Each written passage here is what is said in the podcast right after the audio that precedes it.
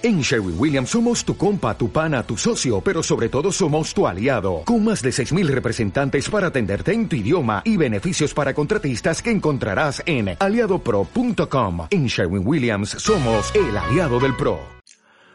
Buenas y bienvenidos al podcast de Joaquín Puerma Endocrino, el podcast que tratará sobre problemas hormonales y que te ayudará a tener una mejor alimentación y vida saludable. En el capítulo de hoy seremos entrevistados por una entrevistadora bastante especial en mi vida que me hará preguntas sobre qué es un endocrino, qué problemas maneja un endocrino y qué relación tenemos los endocrinos con los nutricionistas y con los médicos de atención primaria. Al final del programa diremos qué otro tipo de temas vamos a hablar en este podcast y dejaremos abierto la puerta a preguntas o sugerencias de tema que me puedan hacer vosotros. Empezamos. Hola a todos y bienvenidos al primer capítulo del podcast de endocrinología de Joaquín Puerma Ruiz. ¿En qué va a consistir este canal de podcast? Pues cada X tiempo nos reuniremos con Joaquín para hablar sobre temas referentes a esta especialidad de la medicina, con la intención de hacer llegar en qué consiste la endocrinología y todas sus enfermedades a la mayor parte del público posible. Eh, la intención es que esto sea algo, ameno y divertido. No queremos ni una clase magistral de Joaquín ni palabrería técnica, así que bueno, vamos a empezar y no nos enrollemos más. Yo soy Tamara, soy enfermera y seré la que irá guiando a Joaquín mediante preguntas, eh, próximos podcasts, todas las sugerencias que nos vayáis dejando a Joaquín. Así que bueno, Joaquín, Preséntate al público, tú que eres nuestro protagonista. Bueno, yo soy Joaquín Puerma, eh, soy médico endocrino y soy la cara visible del canal. Eh, trabajo como médico online y también pues creo libros y creo materiales para intentar hacer divulgación de salud. Y en este, en este podcast lo que vamos a intentar es hablar de temas que os interesen a vosotros y que nos preguntéis y que nos pidáis.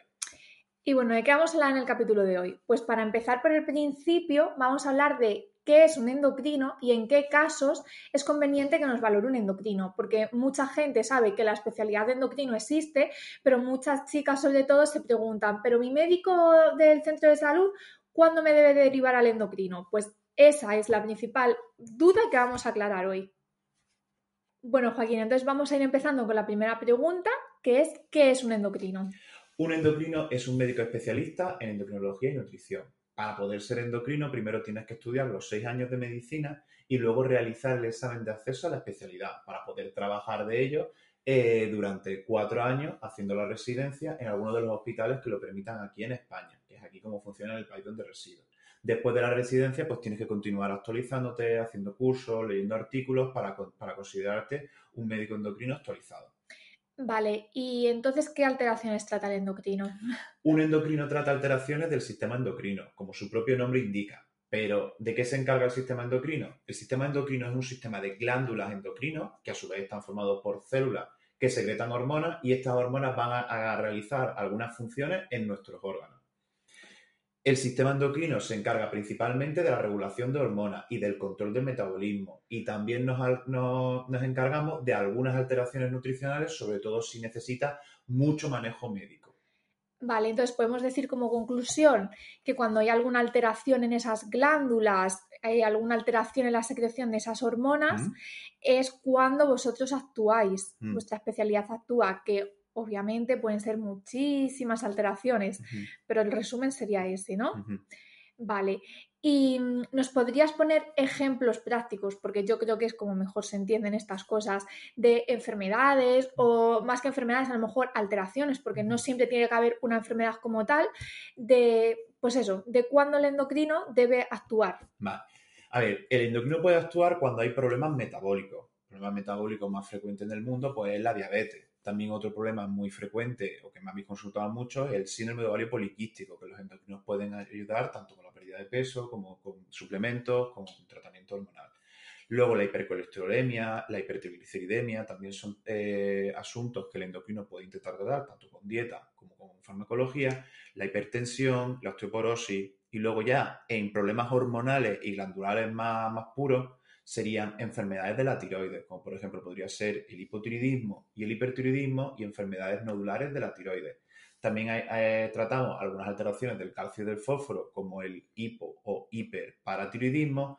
También alteraciones más típicas de la mujer, como la menopausia o la infertilidad, que también puede ocurrir en hombres, problemas del crecimiento, cáncer en las glándulas que son endocrinas y alteraciones de la glándula suprarrenal, como podría ser alteraciones del cortisol, como la hipercortisolemia o el déficit de mineralocorticoides.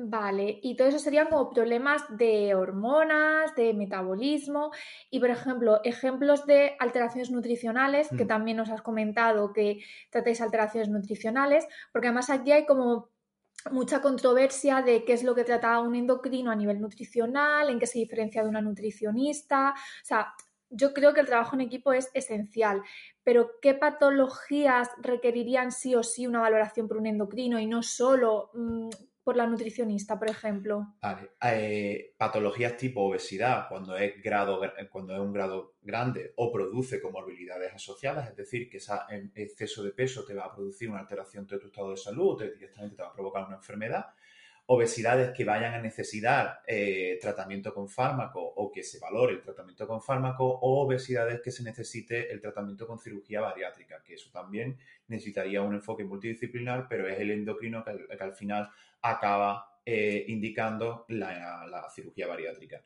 Luego, en el otro extremo de la balanza también eh, tratamos la desnutrición, es decir, o pesos bajos o problemas para la absorción de, micronutrientes, desnutrición secundaria a cáncer, desnutrición secundaria a problemas de cirugía y también con ello hacemos nosotros el soporte nutricional. Cuando por condiciones de la vida no podemos alimentarnos de una forma habitual a como lo hacíamos antes, pues tendremos que utilizar sondas para meter la comida dentro de nuestro estómago o eh, por catéteres para meter los micronutrientes ya directamente en el torrente sanguíneo cuando no podamos utilizar el sistema digestivo. En esas condiciones y en otras muchas más que seguramente se me olviden, el endocrino puede participar en el enfoque nutricional del paciente. Vale, pero siempre se, suele recomendar el trabajo en equipo con la mm. nutricionista, mm. sobre todo para mm, que sea mantenido en el tiempo, ¿no? Sí, como mejor suelen ir los pacientes cuando los ven más veces y cuando los ven profesionales diferentes que actúan en equipo.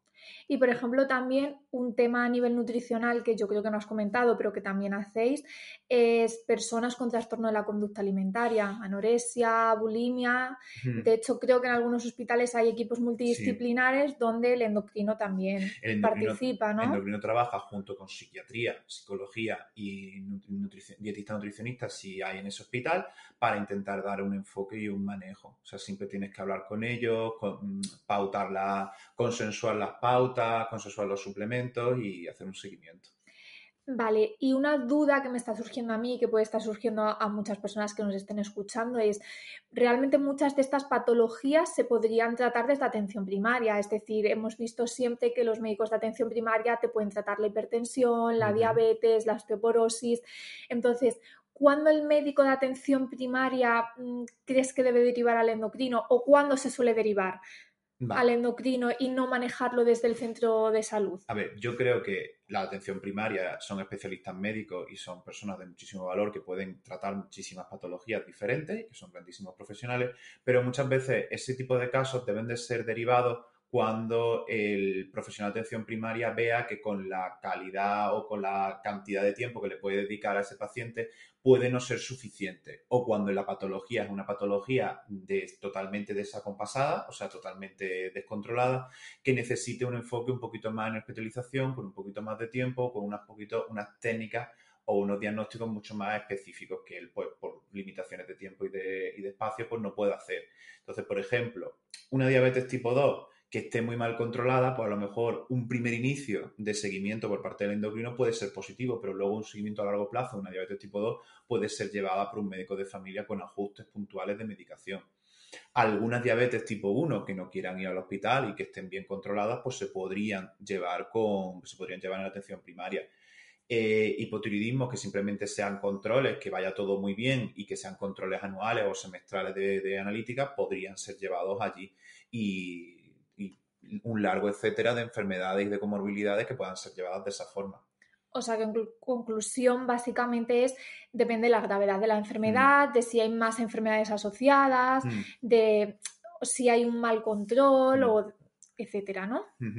Vale, bueno, pues yo creo que más o menos ha quedado claro lo que hace un endocrino. No sé si quieres añadir algo, si, nos vamos, si se me ha olvidado preguntar algo, pero yo creo que el concepto que queríamos dejar claro en este primer capítulo lo hemos conseguido, Yo ¿no? creo que sí, ha quedado muy bien. Así que bueno, y en los siguientes capítulos, ¿cuál es la idea? Pues yo creo que en los siguientes capítulos iremos hablando de estas alteraciones. Por ejemplo, uno de los temas de los que más hablo y que me gustaría seguir hablando es de patología tiroidea, tanto de hipo, de hiper o asociada a fertilidad. Y también me gustaría hablar de otras enfermedades endocrinas que no, que el formato quizás de Instagram pues no me lo permita tanto. Y también hablar y hablar de otros temas también importantes como es la diabetes, patología de la glándula suprarrenal, patología del hueso, muy largo, etcétera. Pues muy bien. Yo creo que el siguiente tema que vamos a hablar entonces van a ser las alteraciones tiroideas, seguramente, ¿verdad? Sí. Pero bueno, ya os confirmaremos. De todos modos, quienes le sigáis por Instagram, iremos haciendo encuestas por ahí para que nos dejéis todas vuestras preguntas. Y, y ya estaría. Muchas gracias por escucharnos. Vamos. Joder, te-